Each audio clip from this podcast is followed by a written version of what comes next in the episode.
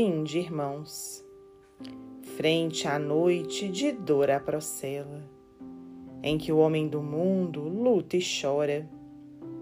O Espiritismo acende a nova aurora, na luz da crença promissora e bela. Oh, doutrina bendita que revela a verdade divina que se enflora, da esperança vibrando o mundo afora desde a vida mais alta à mais singela. Espiritismo em Cristo é a grande escola, a generosa fonte que consola no caminho de dor da humanidade. Vinde, irmãos, ao banquete da esperança. Espiritismo é o campo da bonança, frutificando para a eternidade.